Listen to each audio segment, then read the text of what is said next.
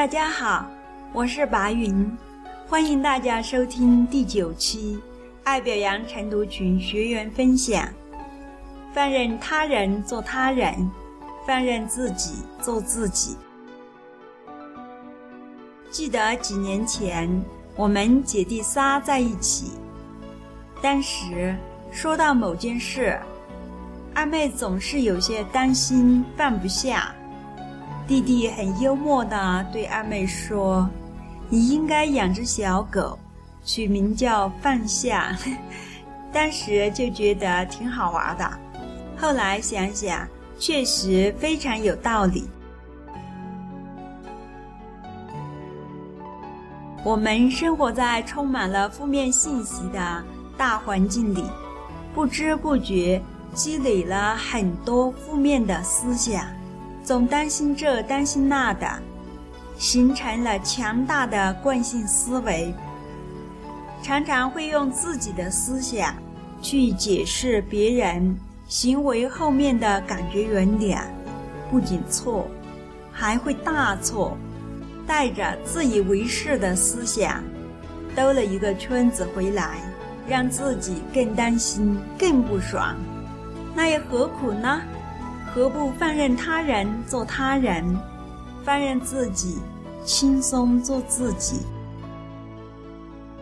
接下来，请听爱表扬晨读群张烨分享发生在他身上的一件事。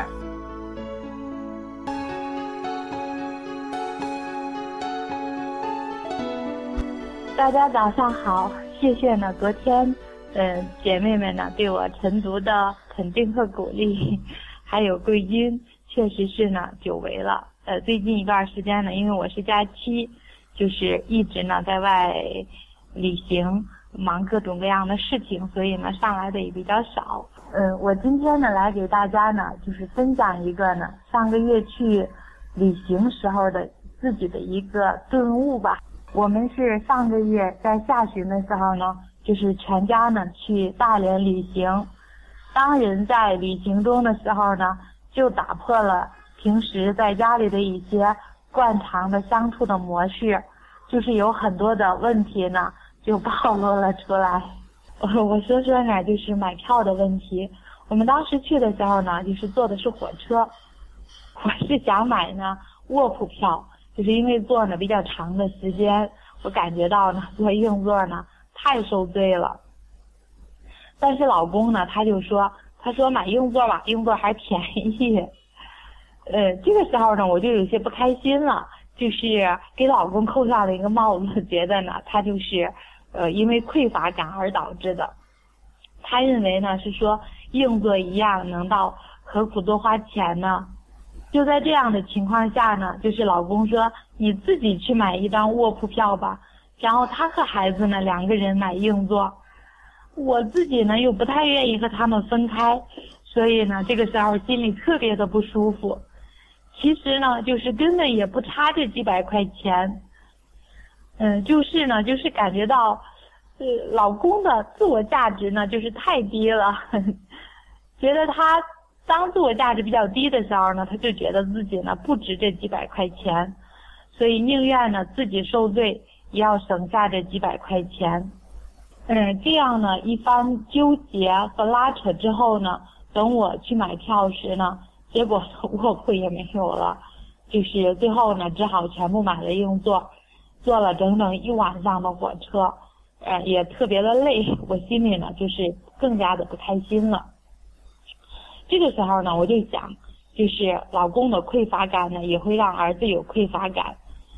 就是舍不得花钱，既然去旅行呢，还玩不痛快，我呢就带着这样的心情呢，就踏上了，呃，这座美丽的海滨城市。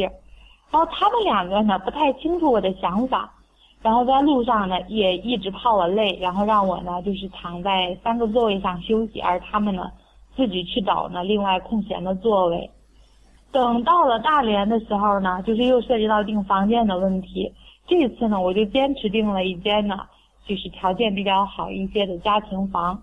就是原本路上就很累了，如果再住不好，那就太伤害身体了。这次呢，就是老公呢也没有反对，呃，等休息好了之后呢，我们去海边玩。其实呢，就是这个时候呢，我还是有些不开心，还是纠结在呢这些匮乏感呀、自我价值低呀，就是反复的呢去想这些个嗯老公的这些个模式，然后还有自己的一些模式。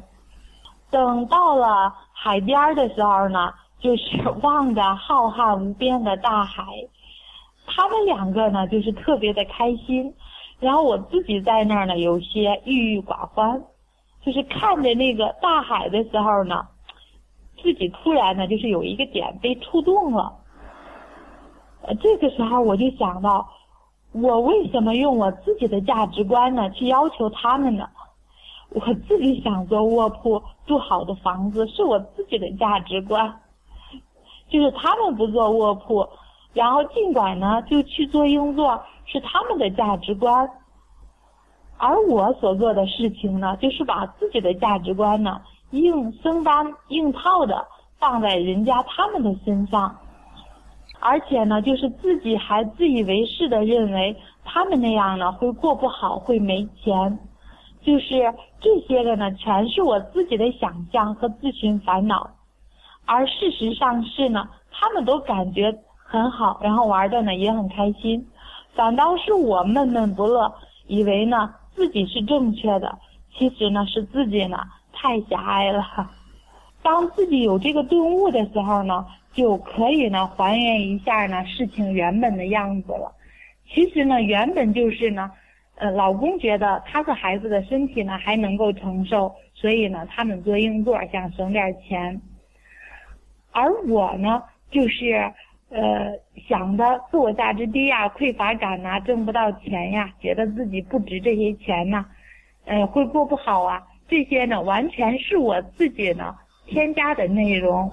就是我想呢买卧铺票，然后呢住好的房子，他们呢并没有对我表示有意见，而且呢，我完全呢也可以去选择呢我自己的，呃，就是这样的一个顿悟呢，就觉得呢。自己的烦恼呢，立刻就消失了。这个时候呢，就体会到了，就是放任他人做自己，然后呢，也就放任了自己做自己了。这样呢，就是才真正开始了呢，很愉快的一个度假的旅行。所以呢，就是这个感悟呢，对我的影响呢，也特别的大。然后我就想呢，其实人的喜怒哀乐呢，有时候呢。就在一念之间，一念呢是天堂，一念呢是地狱。呃，这就是呢我今天呢想分享给大家的一个内容。然后也愿呢我的姐妹们呢以后呢在遇到烦恼时，可以呢有灵感顿悟一下子，让自己呢时时刻刻的呢在天堂里面。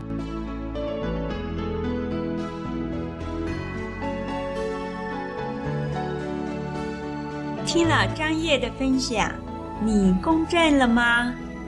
类似这样的事，你也发生过吗？如果知道了，总还是做不到，那就真去养只小狗，取名叫放下吧。只要喊一次放下，就提醒一次自己要放下，或许还真管用呢。如果。你想进一步的与张烨交流的话，他的 QQ 号是幺零三零三八幺三三八。